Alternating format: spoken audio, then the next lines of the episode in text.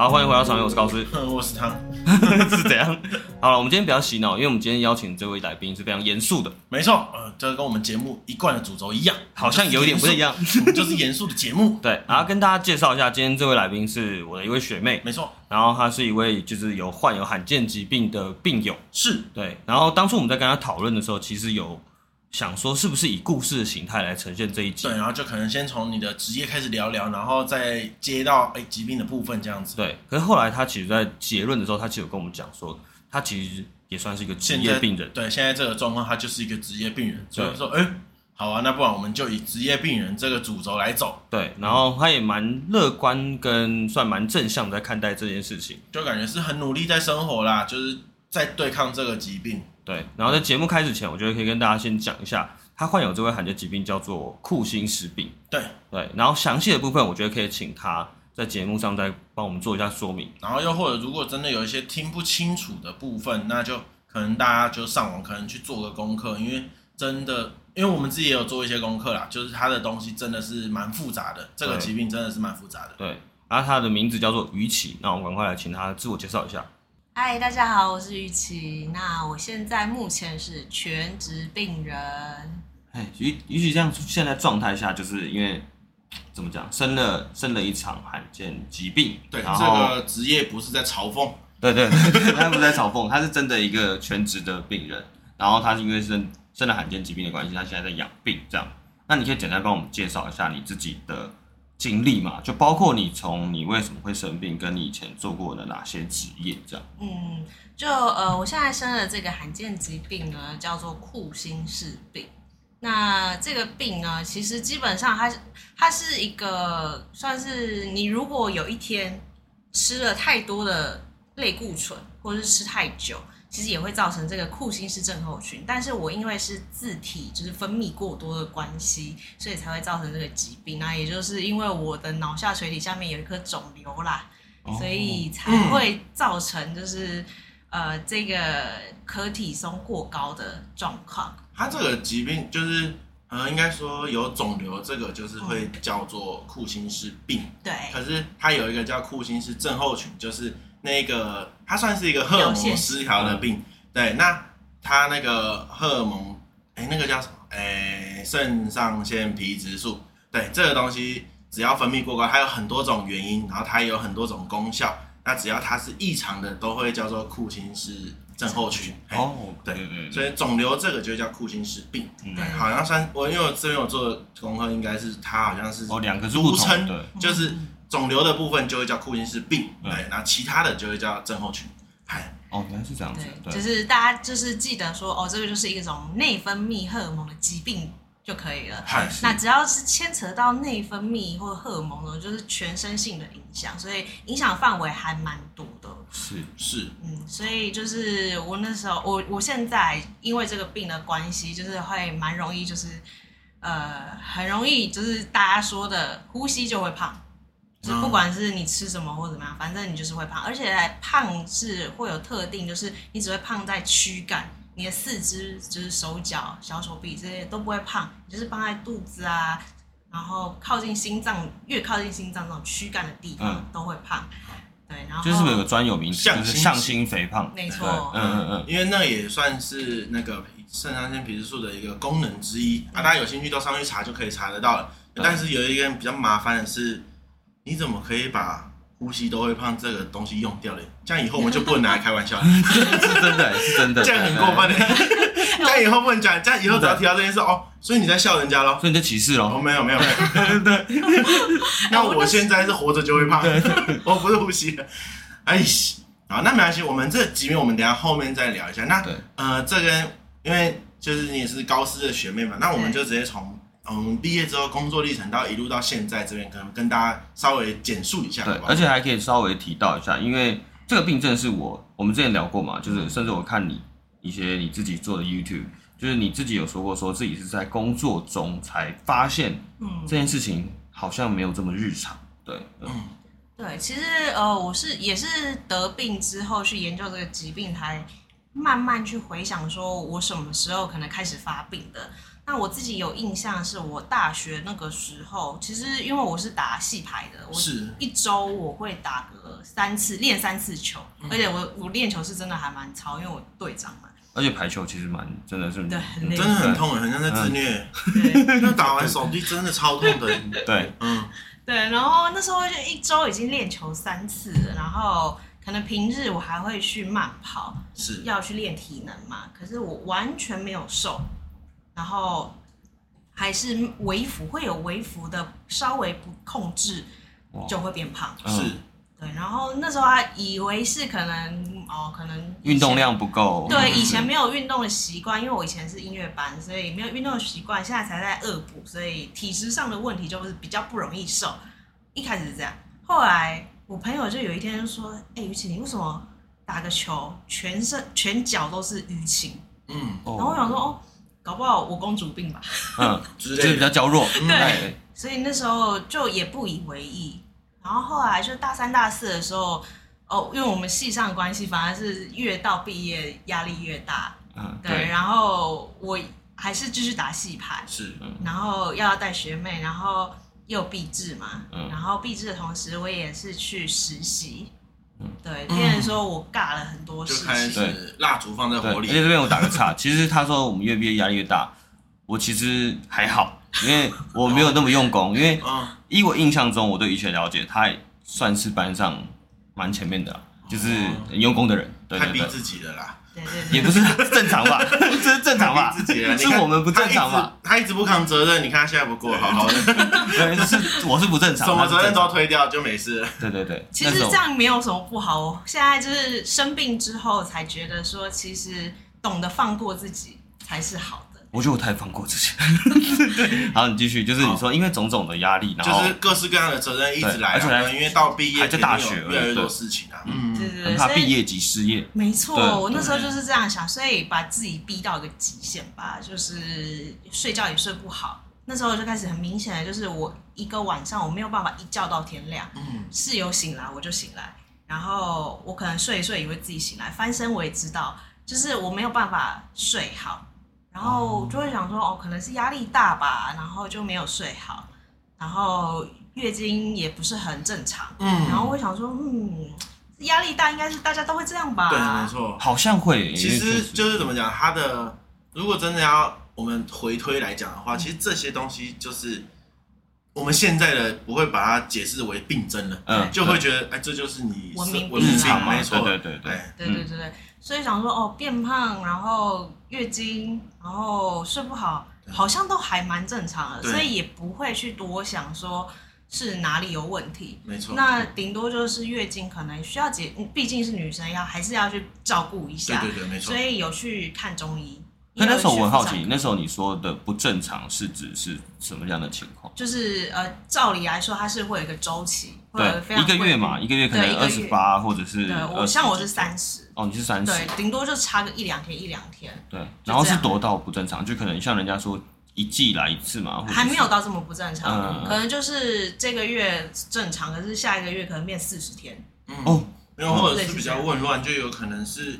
来的时间也会变短，就是其实各式各样的情况都有，但就是统称经济不顺，对对对，可能血量突然变少，对，或者是只来个三天，然后就不来，嗯，哦，或者爆量，对。对，啊啊，后续是对，就是会去看妇产科，对，可是我几年下来，我可能看了至少四五家不同的医生，然后就持续做治疗，然后检查都没有效，因为他们都是看雌性激素啊，或者是雄性激素啊这种。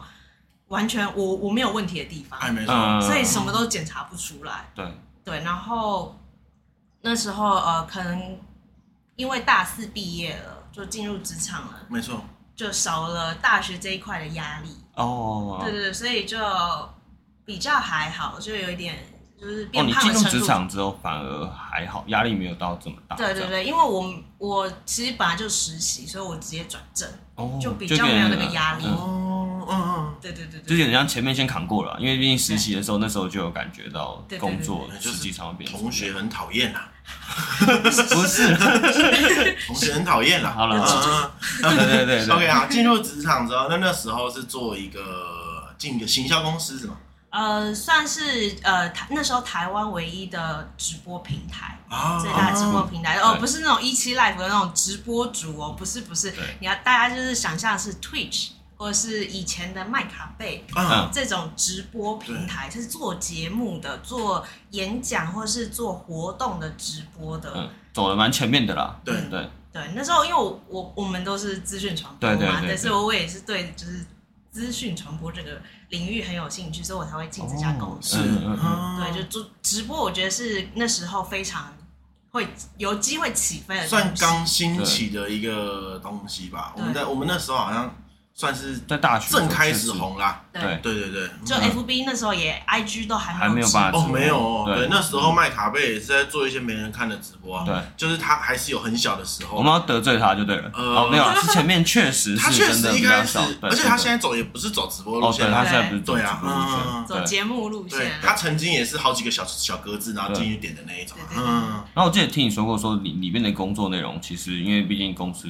规模比较小，嗯，所以其实分工没那么明确。对，就是算是新创公司嘛。嗯，那你也知道，就是直播那时候连 FB 都没有办法直播的时代，没有人没有人知道怎么做，嗯没有人知道要怎么分工，没没有人知道组织文化应该怎么做，所以只要我们想做什么，我们就是要自己去想出来。那遇到什么状况，就是要自己去解决。要要用什么软体，要用什么器材，要什么样的 run down 或是什么样的 know how，我们都要自己去试。所以每一次的直播，大家都知道直播很容易出问题嘛，就是不管是人的问题还是 机器的问题，是都是现场出问题就要马上去解决。对对，所以连现场设备也要你处理当然哦。好，那我们就全包，因为你也因为你不是老板，所以可以变成说主任兼撞钟，对对对 对，大概是这个位置。而且那时候他算是比较较早期嘛，所以很多机器其实还不成熟。对，没错对，没错。好，然后现场那些可能有状况，也是你去做。嗯，排解，嗯。然后就是你可能有一些人有看过那个什么什么晨间主播的 live 的对。新闻，嗯。就是会出问题的那种那些东西，我们都有遇过。嗯，所以你在可能你直播节目一个小时，你一个小时都要非常紧绷的状态。嗯，就是你备战状态，那其实那种备战状态对你的身体而言，就是告诉你你现在就是在战，紧绷，对战斗的状态，嗯嗯所以就是呈现一个非常有压力的状态，高压的状态没错。你的我们就所谓俗话说，你的肾上腺会加到最满。对，就是嗯就是疯狂的分泌。没错，没错。那我的病刚好就是因为你的肾上腺这个皮质醇就是可体松，精确一点来说就是叫可体松。可体松对，这个东西就是非常高，非常满。对对，那包括咖啡因也会刺激这些东西。对，分泌过量，对对，嗯分泌过量，所以就会造成这个疾病。所以我其实我的工作一直都是让我会处在很蛮容易，至少一个礼拜至少有一次会处在完全紧绷的这状态，对对对，状态。对对对，可是你当然你平常可能遇到一些不开心的事情，也是会会你会影响到。多多少少有。对对对对，嗯只是我比平常人更容易进入这个状态，或是在这个状态。虽然说这个疾病因为是罕见疾病，没有太多的研究指出说压力等于造成这个疾病，是。但是确实是有影响的。嗯。对，应该说我觉得互相吧，就是相对，可能人家说你的身体状态也会让你自己处处于在一个情绪比较不稳的状态，嗯。然后就算是一点点的小小刺激，也会造成的压力，所以我觉得那个压力是变得有点主观，嗯，对，然后那主观因素可能就是你自己身体上的状态去决定的，就是内分泌疾病最可怕的东对西啊。对对对，就是它什么都有关，它会相互影响，真的什么都有关。就是你，因为它也会变，应该说，如果是罕见疾病，其实就应该说研究不出来。嗯，你不晓得它真的明确的原因是什么，可能可以找到源头，就好比刚才讲的，哎、有肾上腺皮质素。可是什么原因会造成这个东西？我觉得太复杂了，然后你没办法指出这件事情，就是内分泌很恐怖，因为它没有一个真的很明确的方式去处理它。嗯，所以那时候你在做直播的时候，就是会有感觉到自己精，就应该说精神嘛，或者是心情状态。我可以感受到我的肾上腺真的是加到分泌哦最满，因为我心跳会很快。啊你就想说，现在就是可能出了什么问题，可能机器突然某一个地方爆掉，爆掉某一个 cam 不见了。嗯，有像我那时候是做游戏直播，你看你在打 low，low 的比赛的时候，其中一个 Ken 不见，OB 完蛋手对没有跟到中路，对对对对，那个聊天室刷起来。公，司在干嘛？公司在干嘛？因为是切到后面可能忘记切回去，这样可能哎给进 highlight，然后 highlight 切下去，哦忘记进，以为自己已经切回现场了，结果没有切那种状态。对，或是那个就是机器爆炸，嗯。然后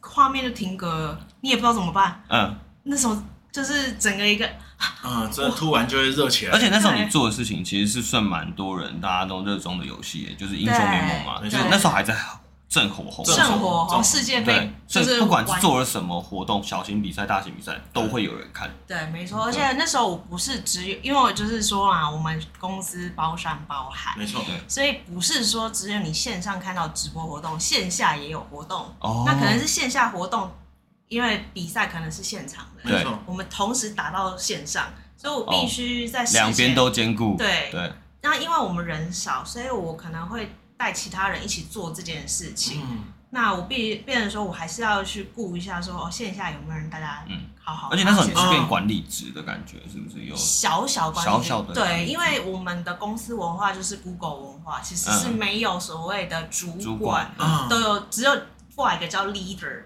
哦，或是这个专案的负责人。就是前辈的感觉。对对对对对对嗯没有对嗯，对没有所谓的说你是我主管或者我是你主管。专案负责人的概念。对对对，啊是一个 leader 的概念，或是我跟呃业务一起负责这个案子的话，我们就是主控哦，这样。那你在这边做了多久啊？呃，大概四年哦，很久吧了。嗯嗯嗯，因为我从实习就在这边，对。然后一直到后面就是二零一八年才因为确诊的关系离职。哦嗯嗯嗯。对，哦，因为我还记得中间过程中，你好像有说你留职停薪去国外游学。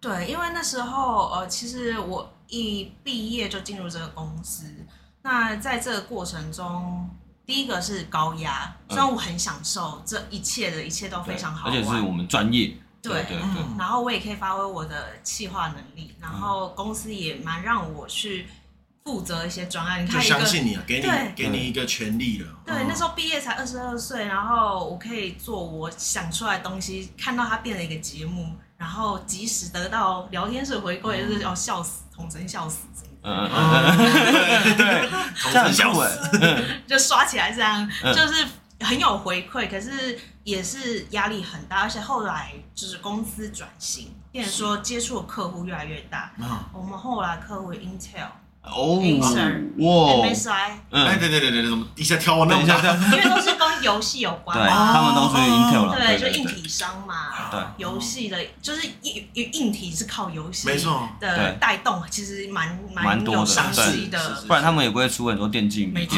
没错。嗯，对。哇，那后来转型也转的很很厉害更大。哎。很厉害，是。对，所以我规模就是变更大，对，所以我一直都在输出自己，对。对。压榨自己，就是输出自己。我觉得我没有在呃吸收到新的东西，学习到新的东西，我新的东西都算是为了工作去摸索出来的，嗯而不是因为我纯粹热爱，或是我真的有了什么基底，然后可以去去运用出来。像呃，可能有些人是读到研究所，会去判读那些行销的数据什么的，类似这种经就是分析啊那种。我觉得我没有到那个程度，然后而且我觉得我已经到二十几岁了，我好像应该去完成自己的梦想了吧？嗯，因为压力真的太大了，我我努力了这么久，不就是为了让自己过上自己一点就是对过上自己想要过的人生吗？对，所以那时候二十五快二十五岁的时候，我就觉得有一种声音，就是告诉我说，现在工作压力真的太大，我每天都要被客户追杀，嗯。然后客户可能不知道什么叫做气话吧，企划可能只是做 PPT 的人，哦。所以明天就叫我要交出计计划，我就哦，然后就想到可能半夜或者是在想法上面然后一直熬夜之类的。嗯。对对对，所以你我真的是一直在输出哎，真的不是夸张。对，然后我就觉得说，我真的不行了。嗯。我那时候就是很清楚的一种想法，一种声音，就是告诉我说，我现在就是要去完成我梦想，我就是想要去国外生活一段时间，去读书，是对，即使只是游学，去语言学学校几个月都好。嗯，我就是非常明确，就是觉得说我如果现在不出去，我就可能永远都没有办法出去。那时候是还没确诊嘛？没有，还没确诊，对，对对对，只是在想说自己未来的方向，这样，对对对。Okay 所以那时候就果断办了一个留职停薪，就直接出国了。没错没错，因为那时候其实因为公司又转型，他们希望变成网红的美和平台。嗯哦，对，然后公司很会转，对，很会。新创公司嘛，新创公司。可是新创公司能能那么厉害？强啊，对啊，对对对。但你各位小企业老板不要用这种你是我们 leader 啊来压榨员工啊，你要有那个料才可以这样压榨员工。对啊，好，OK。那那就是因为那时候就是在。转型，然后公司剩下的员就是比较初始创始的员工就是比较少，然后所以我就有机会可以在其中一个。对，可以去带领这个 team，或是就是负责比较重要的职位这样。可是我那时候又觉得说哇，又想压责任在我身上，我 不，我觉得有人帮你加薪，对，有加薪。哦，有加薪，对，可是责任也会变很大，我就会觉得说。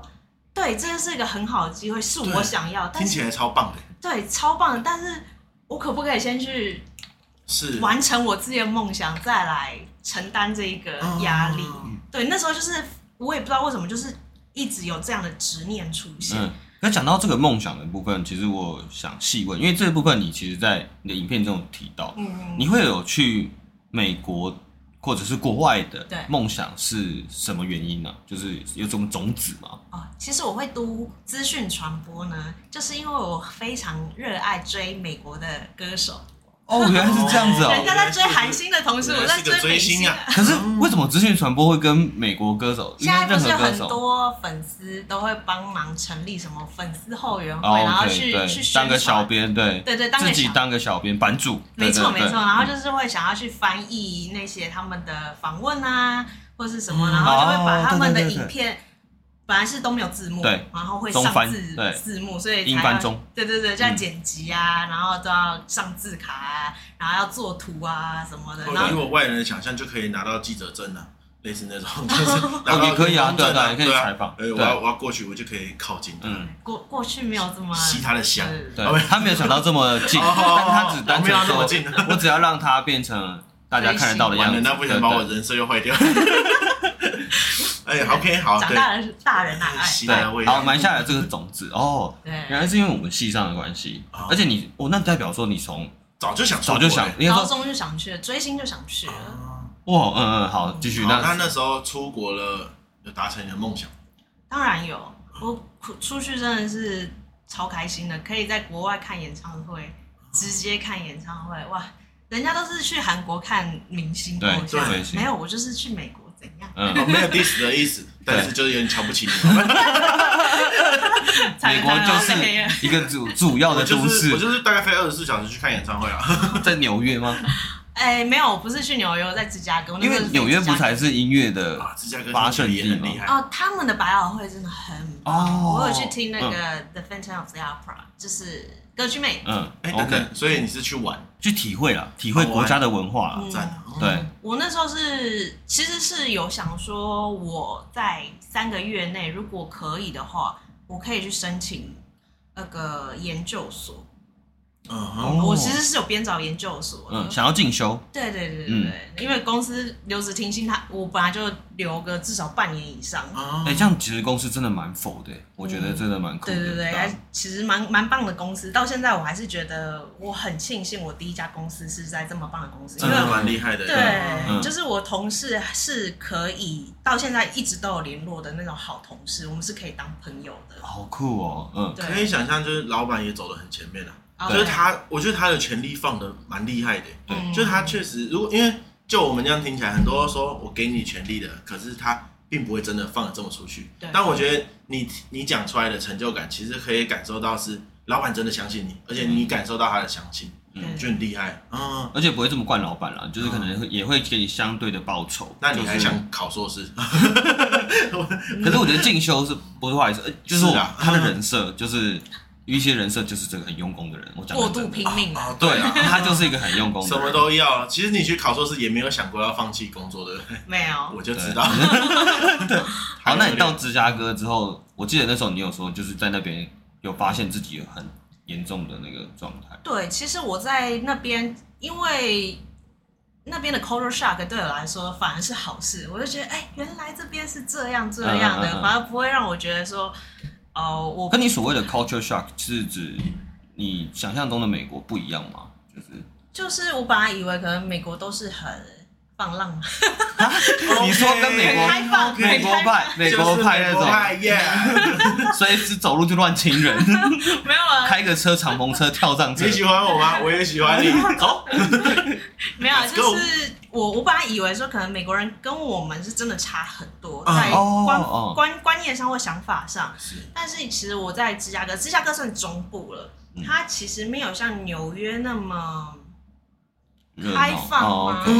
他们会比较像是还是有一些传统，对传统保守观念，认为呃，就是人要有礼貌，所以我一定要是。那你这样讲起来，不是纽约人没礼貌吗？不不不，应该说就是不要一直这样子啊，不用一直挂标签嘛。开玩笑，开玩笑。OK，就是纽约人会比较自由一点，说哦，你开心我随意，对的这种，我觉得会。对对对对，他不会说哦，我们一定要保持一个非常。友好的距离，我们见面就是一定要拥抱一下，一定要问好，说哎、欸、，How are you doing today？什么之类，不会，他们就是觉得哦哦，就是非常随性的态度，就是说哦你很好，那我就这样。对，嗯，对对对，不会 care 太多。可是，在中部的时候，就会觉得说哦，大家都是要非常，就是尊重说哦，我们一定要每天就是遇到你一定要问好，就是。在即使是路上，即使是店员，听说说，哎、欸，今天还不错吗？或者什么之类的，对，就跟我想象中不一样。所以我觉得这一切的体验对我来说都是非常舒服、非常开心的。嗯，对。那可是我很奇怪的是，我只要到天色暗了，因为美国其实很很晚才天色暗，就大概八九点，因为北美嘛。嗯。那时候我是夏天去。就是比较白天比较长，白昼的时间比较长。对，可是我只要天一暗，我开始会恍神，因为其实我还是有念书啦。就是我在念书的时候，我没办法读进去同一句话，我必须看好多次，我才读懂它是什么意思。而且那个其实英文对我来说是算简单的。对，而且这边有个小小的，就是小小的笑话，有个笑话，就是要是是我的话，我可能觉得很正常，就是我本来就没有在注意。可是要是你的话，我知道那个差异，因为。还是那个人设问题啦，你就是一个用功的人嘛，所以真的是你没办法读进去，会让你造成很大的困扰。就是可能这样听起来应该算就是注意力很难集中，没错没错，会涣散，对。然后认知有一点障碍，就是没办法读进去。你跟我讲什么话，我要有一点慢才可以接收的过来。那甚至是我看到路上的东西，你知道前面有水坑或是东西，你要小心走路嘛。我会踏下去的瞬间，哎，要小心走路，然后就扭到脚。哎。对，就是会有一点反应，整个都累格了，认知障碍，真的是认知障碍。对对对，可是这算是非常轻微，比真正的认知障碍的那些人来说，这个根本微不足道。嗯，所以那时候我也觉得说，哦，会不会就时差？到了晚上才开始，白天都不会。白天因为就是在上课啊，跟同学互动，其实注意力是被分散，到底有没有？其实我没有很注意。对，很了解。对，所以。当天色暗了，你回到宿舍，应该说独处的时候，对对对，就会特别明显。然后就会，我其实没有很想家，但是偏偏到了晚上，我就开始很想家，然后就开始崩溃。然后我还会梦到，就是自己家里的狗狗就是离开了什么之类，就是很多负面想法就这样出来，就开始喷出来了。对，然后我就那时候我一开始还想说，怎么好像有一点。怪怪的而已，一点点而已。然后，可这是你第一次离开家这么久吗？呃，对，算是，就离这么远，所以你可能会狐疑的点是，哎，这可能是因为第一次，所以就只是离家的心理状态，对对对对，嗯，对。但是因为我一直都知道说这是我梦想，我还蛮开心的啊。可是这个状态又好像有一点不太对。我这边就可以下一个结论，就是开，可能对你来说，开心比压力更危险。因为开心也会，你的肾上腺也会很嗨啊。哦，所以你可能爽过，可能是他，但是他也不知道。爽过，对啊，没有。我说，如果你这样觉得，就是压力可能会让你增加，可是开心的时候真的会太爽。对对，因为他情绪要处于一个平稳的状态。对，好，OK。对对，然后因为那时候是自己住嘛，然后你知道美国消费又很高，所以我都自己煮。没错，其实我都煮的非常健康。嗯，然后体重也真的有瘦。可是莫名其妙就是一直变胖，而且只有胖在肚子。嗯，哦，就是你的腰围变大，体态上面的对对对对对对，腰围变大，可是你体重是下降喽。嗯，就是四肢缩下去了，中间宽起来了。嗯，对。然后我那时候就有点狐疑，然后我身上就是开始出现紫色斑纹，就是有点像妊娠纹。是，可是妊娠纹可能不到一公分的粗度。嗯。我的那个粗度是非常粗，可能有到三公分。而且而且它是很鲜明的红色，我会感觉到刺痛。对，哦，是有感觉的。有这些图片在你的影片里面都有出现，哎，大家有兴趣就可以去看一下。对对对，真的是的，鱼鳍拍拍。对，YouTube 就不太好开玩笑啦，就是真的蛮蛮恐怖的。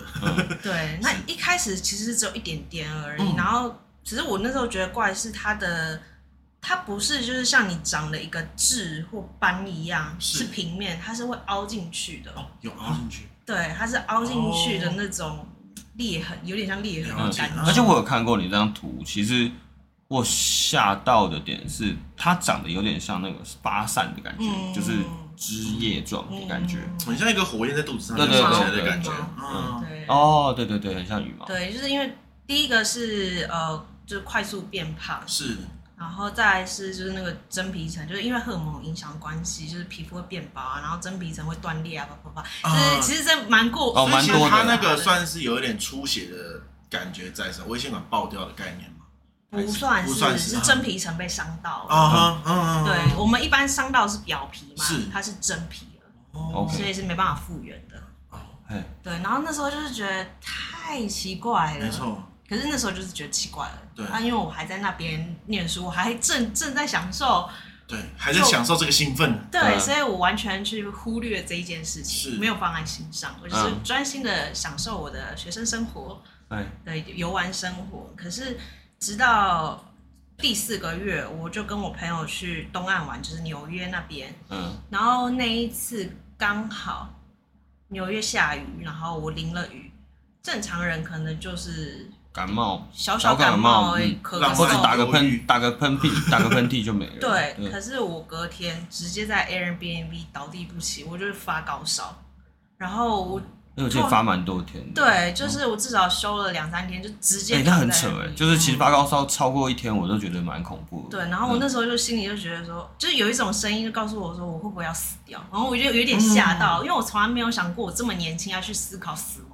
这件事情、嗯、出现这个想法，让你吓到了。嗯，你原本预计是去半年。嗯，没有，我那时候就去三个月的语言学校。嗯，然后如果因为我的 visa 可能只有半年而已，哦、所以我必须在这个半年内找到，要么就是念语言学校，要么找到工作。对，严格说起来，就是计划是没有要回来的意思。对，心里想要的计划没有要回来。哦，原来是这样子，有很多种方式。对，只是要被告。没想到被要被告，被逼回来了。对对对，所以我才会留职停薪，因为我有个被告。对对对对。还有，不错不错，真的讲，不要给你老板听到，老板难过，老板不会听啦。哎呀，好，OK，那那时候发高烧。对，然后发高烧的那个当下，我第一次意识到说，哎，我。好像会死掉这件事情，啊，这件事情不是很正常。一个正常二十几岁的人不会去思考自己因为发烧会死掉这件事吧？嗯、我就觉得怪怪。后来我就跟那时候同跟我同行去东岸的朋友，嗯，呃，他跟我是两条路线啊，所以我们等于是你们各玩各的，对对，只是回去的时候要一起回去，是。然后在回去的路，就回芝加哥的飞机上，我就说我有这些这些症状，然后我觉得我很怪。然后他说他看我也觉得很怪，对，那我们不要去西岸玩了，我们回台湾好了。嗯，而且那时候也还没有疫情，所以并不会有人去多猜疑说是不是什么这种病症。对对对对，没错。然后我那时候一回台湾，然后就觉得好累哦，我就早上醒来，然后想说换个衣服要出门，然后我妈就刚好经过我房间，就看到我身上那个紫色斑纹，嗯，她。被吓到，然后女儿怎么变这样？因为那时候的斑纹是刚好是美国回来这样。对，才刚回来。你在美国玩的太凶太凶，是这样讲吗？做什么？我说哇塞，回来美国派，整个精气神好像都被抽干了一样，是怎么回事？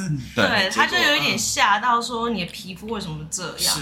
然后我就说，我也不知道。然后他那时候觉得太怪，就那天他就不上班，就直接把我拖去医院的妇，就是皮肤科检查。嗯，然后还好我遇到那个皮肤科医生，他是对这个病有认识的，概念，对对对，就有知道这个东西啦。嗯、对对，哎，那真的很幸运的。其实我觉得算是，呃，因为我这样查这些资料，真的是那个羽毛的纹路算是唯一比较凸显的特征嘞，其他的好像都是蛮隐性的。你都可以用文明病来解释掉的，只有那一个比较没办法。哦，那时候有一个比较明显的是月亮脸，包括我现在其实还是有一点，嗯，就是你的脸，什么叫月亮脸？你可以想象，你胖的时候，你其实还是看看得到你的颧骨，颧骨，OK。可是月亮脸，你你还是。大概知道位置在哪里。你看检查自己是怎样。上起来的时候，这边还是会比较。你好失礼哦。不是我，我我也是说，你知道吗？大家也可以检查一下哦。你胖的时候，其实还是可以看到你的颧骨，还是会有一个线条。所谓颧骨就是眼睛下缘的一块骨头，两块凸起来的骨头。对对对，你大概知道线在哪里。可是月亮脸会让你整个脸变圆的，所以就是一块圆形盖过了那个颧骨。对对，所以你的颧骨会看不到，所以等于说你的下面这边。是没有线条的哦，会很特别的，这个下颚线会很明显的不见。嗯，对，就是月亮脸会比较明显，然后你会有水牛肩，就是你的脂肪会在你的肩膀上也是长，长得特别明显。是，对，然后呃还有一个肌肉会无力，就是你本来上阶梯可能至少两个三个，你可以轻易的上去，或者上。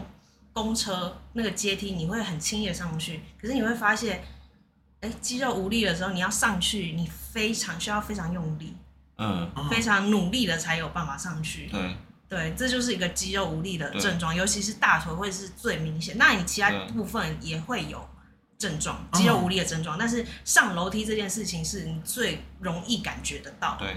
那就像前面讲的，就会有向心型的肥胖，还有一些情绪障碍。嗯，我觉得会有一些情绪的问题。对对对。可是我觉得，如果以无知的状态来说，刚刚说的那些所有的就是病症样子，嗯，在不认识这些这些这个病症这个病症的人来说，全部都可以用胖来解释。对，你就是因为太胖了，你才会肌肉无力，关你屁事啊！对，不好意思，深受其害，有点不爽。对，就是在这个过程中，其实呃。我从大学就一直蛮热爱运动的，是。然后包括我呃之后出了社会，我还是有去请健身房的教练哦，嗯，都瘦不下来，嗯，对。可是其实我也没有，那时候我都没有特别跟别人说，我其实很努力在减肥，很努力的饮食控制，还是瘦不下来。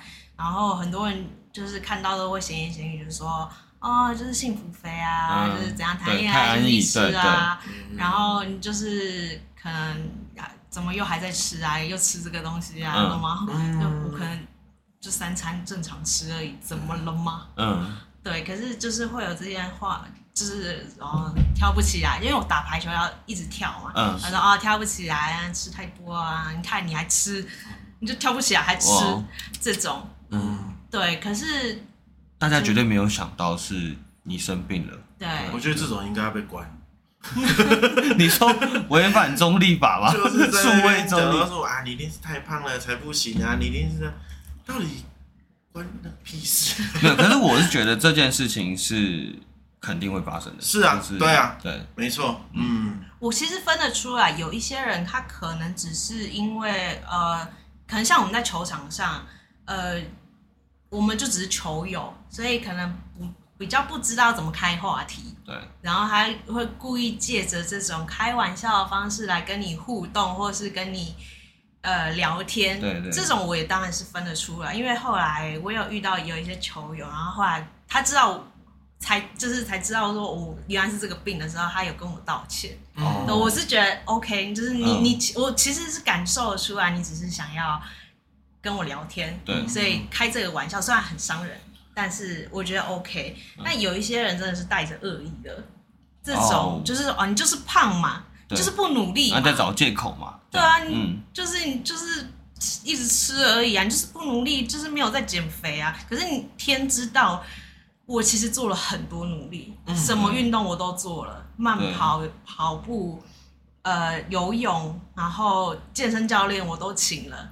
对，没用就是没用。对，而且我觉得在讲就是刚刚你妈妈带你去看医生这件事之前，其实都提到心境，我觉得可以稍微聊一下是，是因为其实你影片中有讲到说你那时候遇到了你就在大学时候遇到了你感情上的挫折，没错，然后那个那个对那个状态，你应该讲讲那句话是说。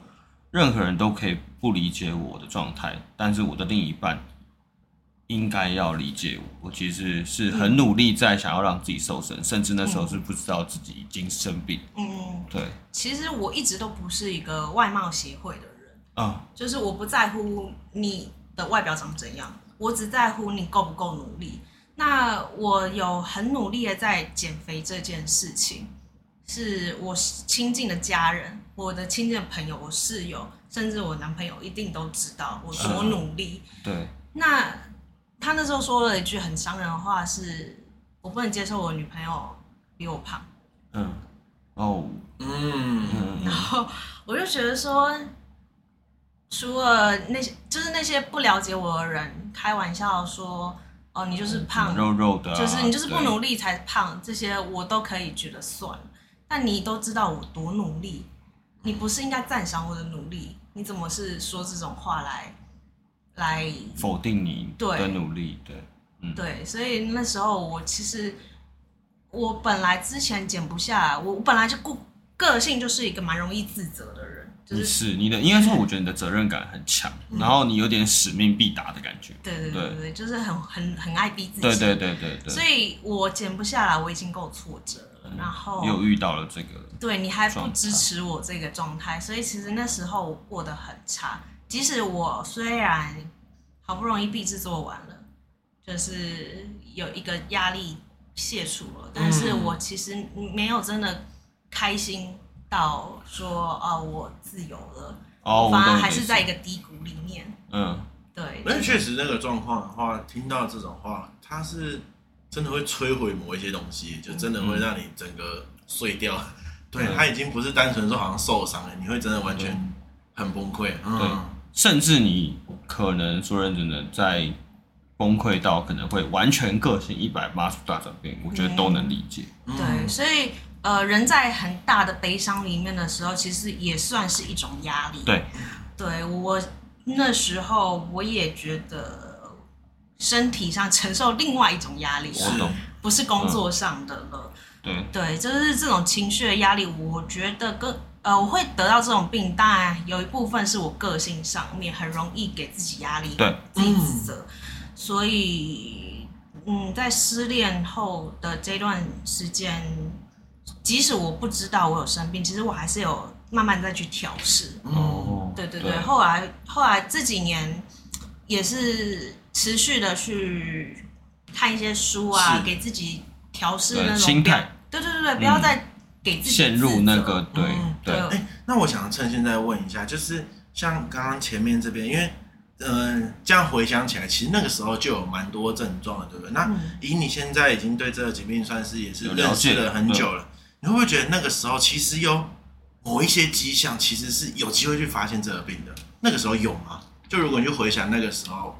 就是会不会有哪一些事情，其实是他应该要去做这个检查的那种迹象，还是真的没有办法？其实我一开始皮肤出现那个紫斑的时候，就应该去做检查，哦，只是因为我那时候在美国。哦，紫斑。就是那个紫色斑。哦，要到要到，其实也还是要到紫斑那边才算是真的比较明确。对对对，哦，但嗯，其实呃，我大四的时候，因为那时候压力很大，然后其实一次。那一年就爆肥了六公斤吧。哦，嗯，对，而且是在我还有打球的状态下，对，可是那时候就是觉得啊，压力大，压力大，嗯，可能吃的东西有时候呃压力大会喝一点甜的，对。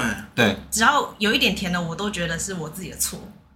啊，对，然后所以我那时候就觉得一定是我喝了，就是可能喝了手摇饮料，对，然后喝了什么，对，多吃了几口饭，就就一就是这样。但是我现在想起来，没有，我就是正常吃饭而已。对，手摇饮当然是一个点点，但是不会到说你一年会有六公斤以上的这种幅度，尤其是在我有运动的情况下。哦，是，对，对对对，看但哦，一般人真的不会因为肥胖去检查。这样讲起来就真的蛮恐怖的，就是真的很难发现，潜移默化，诊疗啊症状到蛮严重的，他才可能会，你才会有迹象去检查这个事情。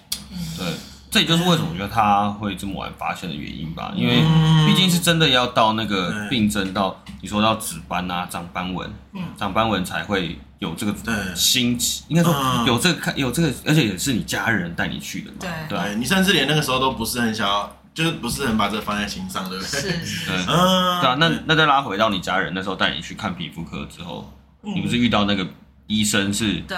了解这个病症的，对，还好他知道这个病症，这样子，对，然后就把我转诊到嗯新陈代谢科，就是内分泌的科别，嗯嗯嗯嗯，对，然后因为我这个皮肤这个症状已经很明显了，然后其实他以不认识的人来看我，我的月亮脸也很明显了，有，我有看到照片，对对，就是那时候已经很明显，只是因为我每天看我自己没有感觉，我就觉得变胖了，是。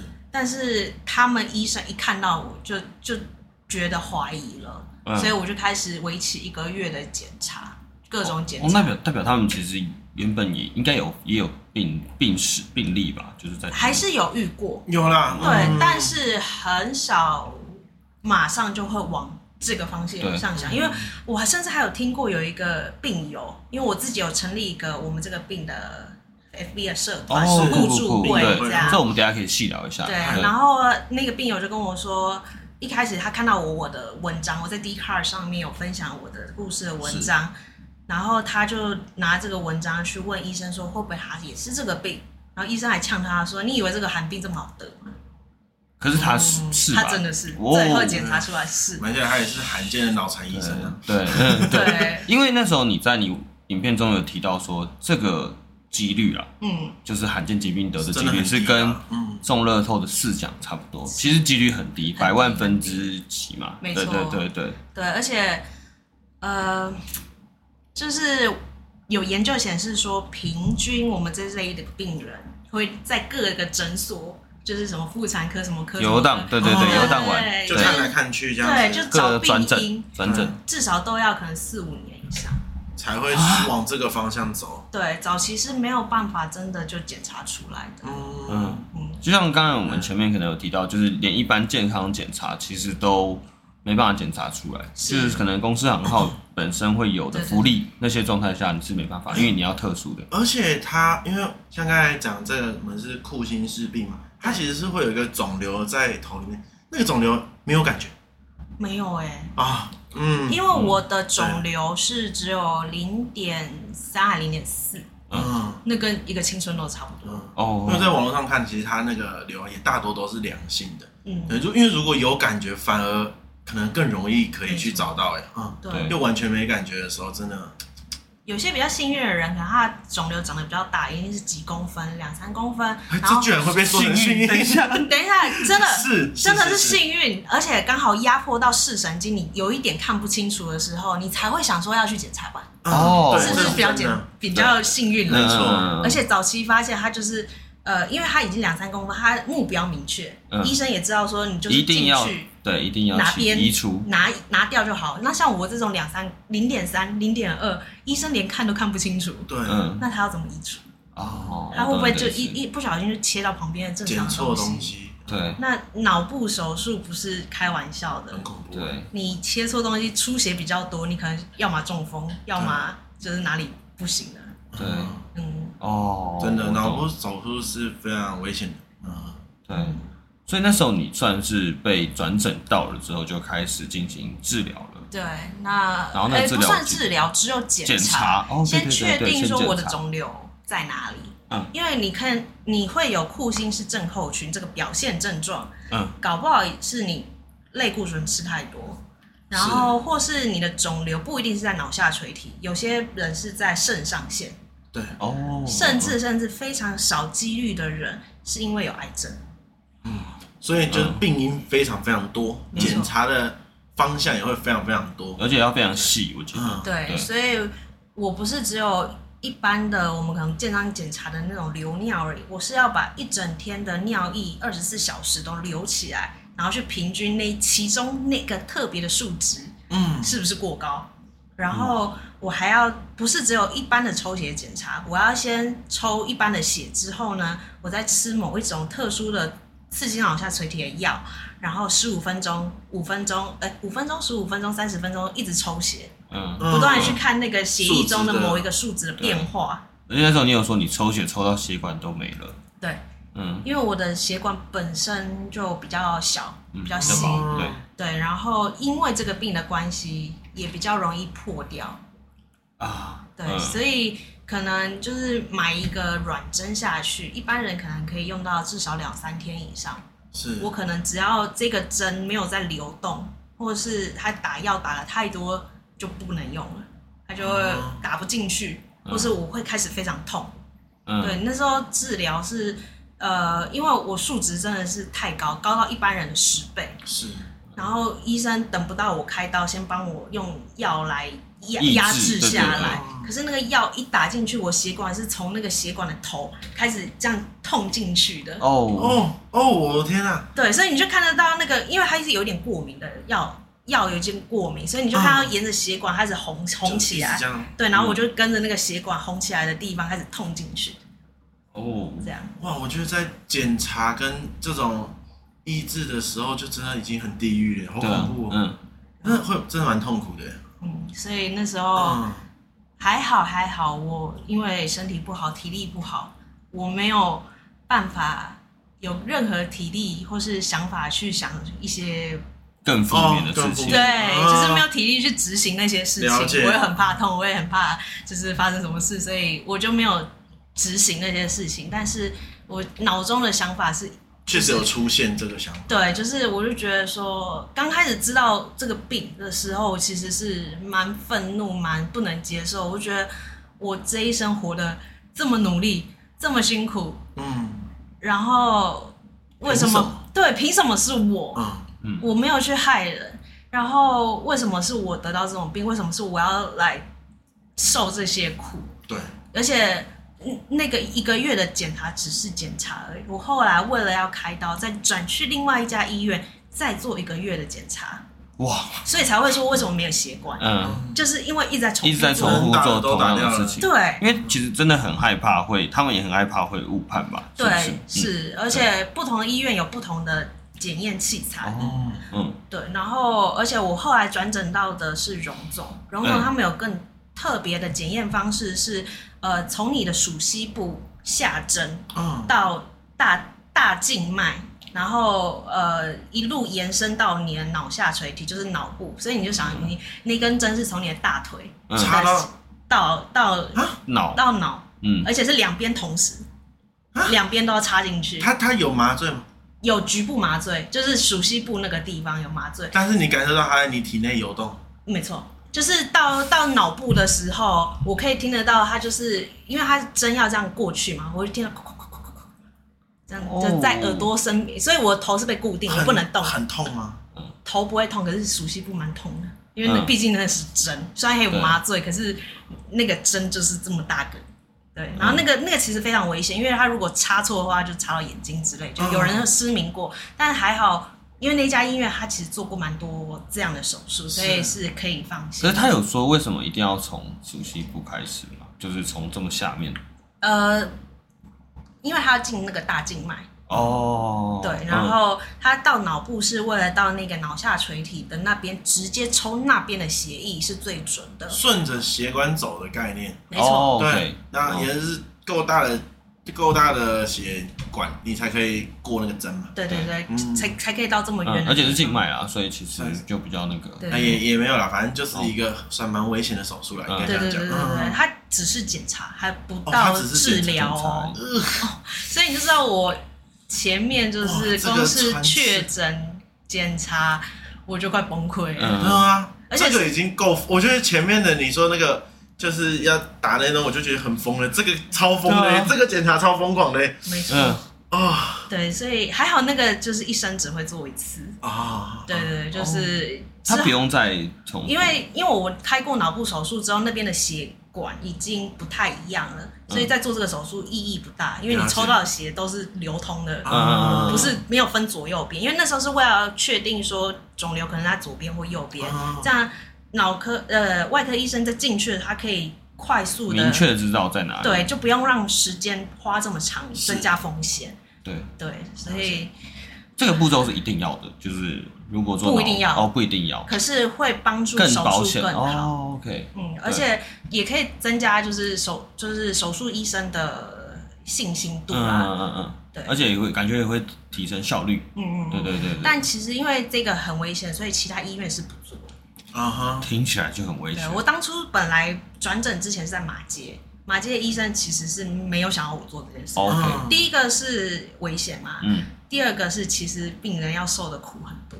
嗯，不然，我现在熟悉不忍痛痛，我觉得好两边哦，两边。对啊，就两边就觉得好像钻上来了，因为他要进左脑跟右脑。对对对对。哦，shit，真的是。还有更疯的检查吗？没有了吧？这应该算最疯的了吧？嗯，这这算是这真的很可怕的嘞，这一定是就是出，就是你昨天这是检查的时候，我就觉得哇塞，嗯，还好我的检查没有要割什么肉下来去 化验什么，而且我记得这个为期蛮长的，你是等总共一个月？没有，是各一个月哦，各一个月，一个月，然后荣总等一个月，然后再等手术的时间。切，这样子是 OK 三个月，好，将近三个月，将近将近。所以就知道人家生病有多辛苦了。你们这些在笑人家胖的，会不会假塞？真的。对啊。好了，胖子，这这一集真的有点还是有点太长了。没错。然后我们一样分两集。对。然后如果假设大家对于这个上集内容还是有一点疑惑的话，其实大家可以去于琦他本身有开个 YouTube 频道，没错，叫做于琦拍拍，它里面有很详细的分了四集，总共应该说总共三集啦，在讲他。呃，生病或者是他这个病病程这样子。对，然后也有就是我们前面聊到的那个羽毛的纹路。对，没错，嗯，非常惊悚。没错，然后我觉得这一集就先到这边，然后我们下集再见。然后记得，如果喜欢我们的听众，也可以在 Apple Podcast 按个五星，然后那里面可以留言。啊，追踪我们的 IG 跟 FB。没错，好，那今天就这样了，拜拜，拜。